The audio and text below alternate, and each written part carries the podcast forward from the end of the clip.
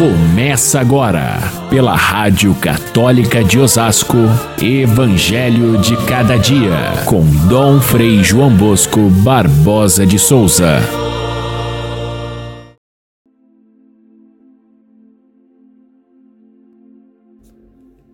Jesus veio de Nazaré, da Galiléia, e foi batizado por João no Rio Jordão.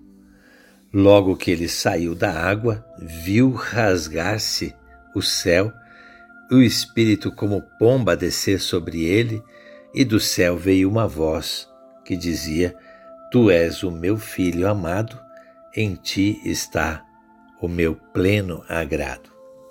Caríssimos irmãos e irmãs, ouvintes do nosso Evangelho de cada dia, a festa do batismo de Jesus que celebramos hoje encerra o tempo do Natal.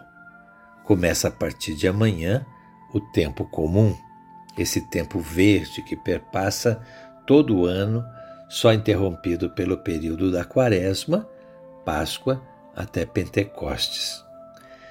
É, nós temos aqui o início da vida pública de Jesus. A vida pública é, de Jesus começa agora no batismo e vai até a sua morte na cruz. Pouco se fala o que aconteceu antes do batismo de Jesus. Desde os evangelhos da infância, que foram contados por Mateus e Lucas, pouquíssima coisa se refere a esse período em que Jesus passou em Nazaré, junto com a Sagrada Família. Tem um relato de uma vinda a Jerusalém, ali pelos 12 anos, mas fora disso, pouca coisa se conhece. Jesus cresce ali no silêncio da família de Nazaré, na pequena vila, até chegar o momento da sua manifestação. E acontece exatamente essa manifestação quando João Batista começa a batizar no Rio Jordão, juntar uma multidão ao seu redor, dizendo que alguém viria depois dele, maior do que ele, capaz de batizar não com água, mas com o Espírito Santo. É aí que aparece Jesus entrando na fila dos pecadores para receber o perdão dos pecados, que era o que prometia João Batista para aqueles que se batizavam e queriam mudar de vida, acertar a sua vida para esperar a vinda do Messias, do Salvador. João Batista recebe, pois, Jesus ali e o anuncia como o Cordeiro de Deus que tira o pecado do mundo. Portanto, Jesus não precisava do batismo, porque ele não tinha nem o pecado original e nem tinha cometido pecado algum. Então, por que, que ele se faz batizar? Porque ele assumiu a vida humana até o final. Ele se fez pecador para nos tirar do pecado. Ele foi considerado pecador para que nós fôssemos livres do pecado. Não é a água do Rio Jordão que santifica a ele, Jesus, que já é santo, santíssimo, mas é ele quem santifica com o seu batismo as águas do Jordão e a partir dali um novo batismo.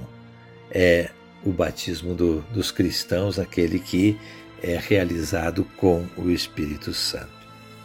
Jesus, ao sair da água, viu o céu aberto e o Espírito Santo descer e a voz do Pai dizer: Este é meu filho. Nós temos aí uma demonstração da Santíssima Trindade. E é esse o significado mais profundo do batismo.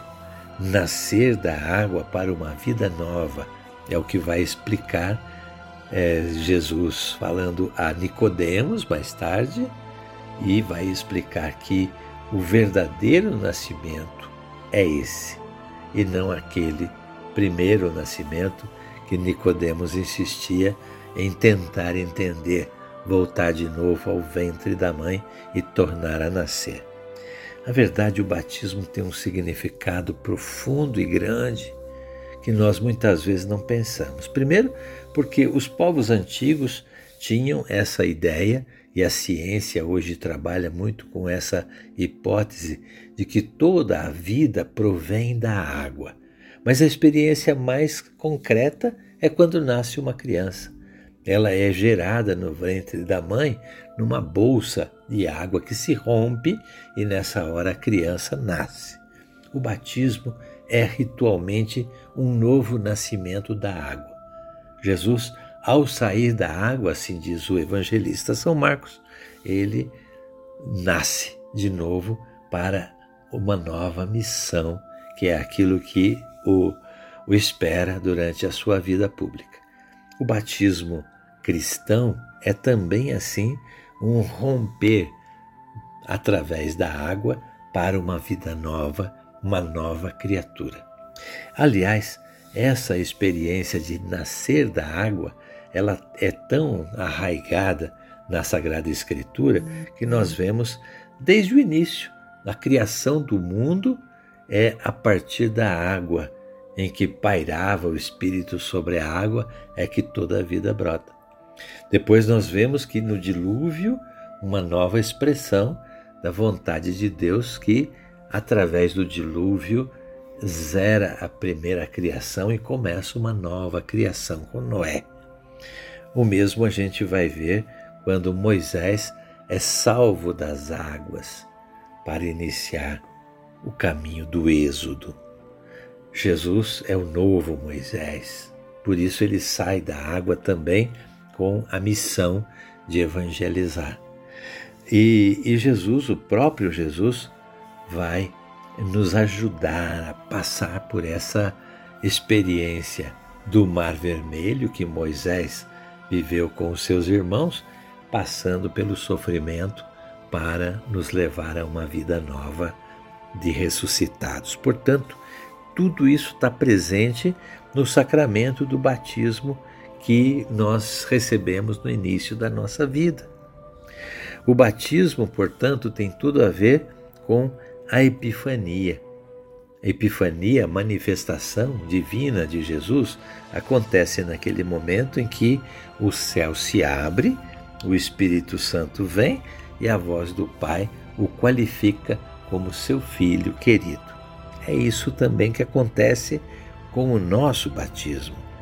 No, no nosso batismo, o céu se abre para nós. A gente sabe muito bem que desde o pecado original o céu permanecia fechado. A, a expulsão do paraíso foi a expressão usada pelo, pelo livro do Gênesis para dizer: olha, daqui para frente não existe mais paraíso para o ser humano, as portas estão fechadas. Jesus abre de novo o céu para nós. E o batismo é essa abertura da nossa vida para o céu. Sem o batismo, nossa vida é apenas terrena. Com o batismo, nós passamos a dialogar com o céu. No batismo, nós passamos a fazer parte da comunidade cristã. Fazemos parte integrante da igreja, nos tornamos corpo de Cristo. E é isso que acontece com o corpo vivificado pelo Espírito. O Espírito Santo está presente desde o início da nossa consagração batismal para que a gente possa se tornar membro do corpo de Cristo, a Igreja.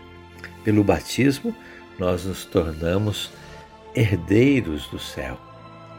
Fazemos parte dessa herança, nos tornamos filhos no Filho.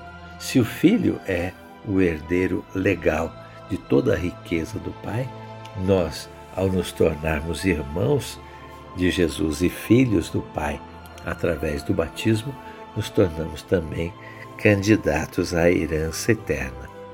E o Espírito Santo não é dado somente para aquele momento, mas ele nos acompanha durante a nossa vida toda, tornando-nos aptos a dar testemunho de Jesus Cristo. E essa é a nossa alegria, poder levar para outras pessoas o testemunho da nossa fé batismal. Portanto, o batismo não é um evento lá no início da nossa vida, mas é uma, um acontecimento que abrange toda a nossa existência. Hoje ainda eu devo agradecer a Deus pelo dom do batismo recebido, que me faz cristão e templo do Espírito Santo, mais que isso, templo da Santíssima Trindade, como aconteceu com Jesus. Este é o meu filho amado. O Pai olha para cada um de nós e diz: Você é meu filho amado. Estamos prontos então para caminhar com Jesus durante todo esse tempo verde da liturgia? Estamos prontos a integrar esse grupo dos seguidores de Jesus que vão caminhar com ele até a cruz? Estamos prontos para receber o dom da ressurreição que nos abre o caminho do céu? Fiquem todos com Deus. Até amanhã, se Deus quiser.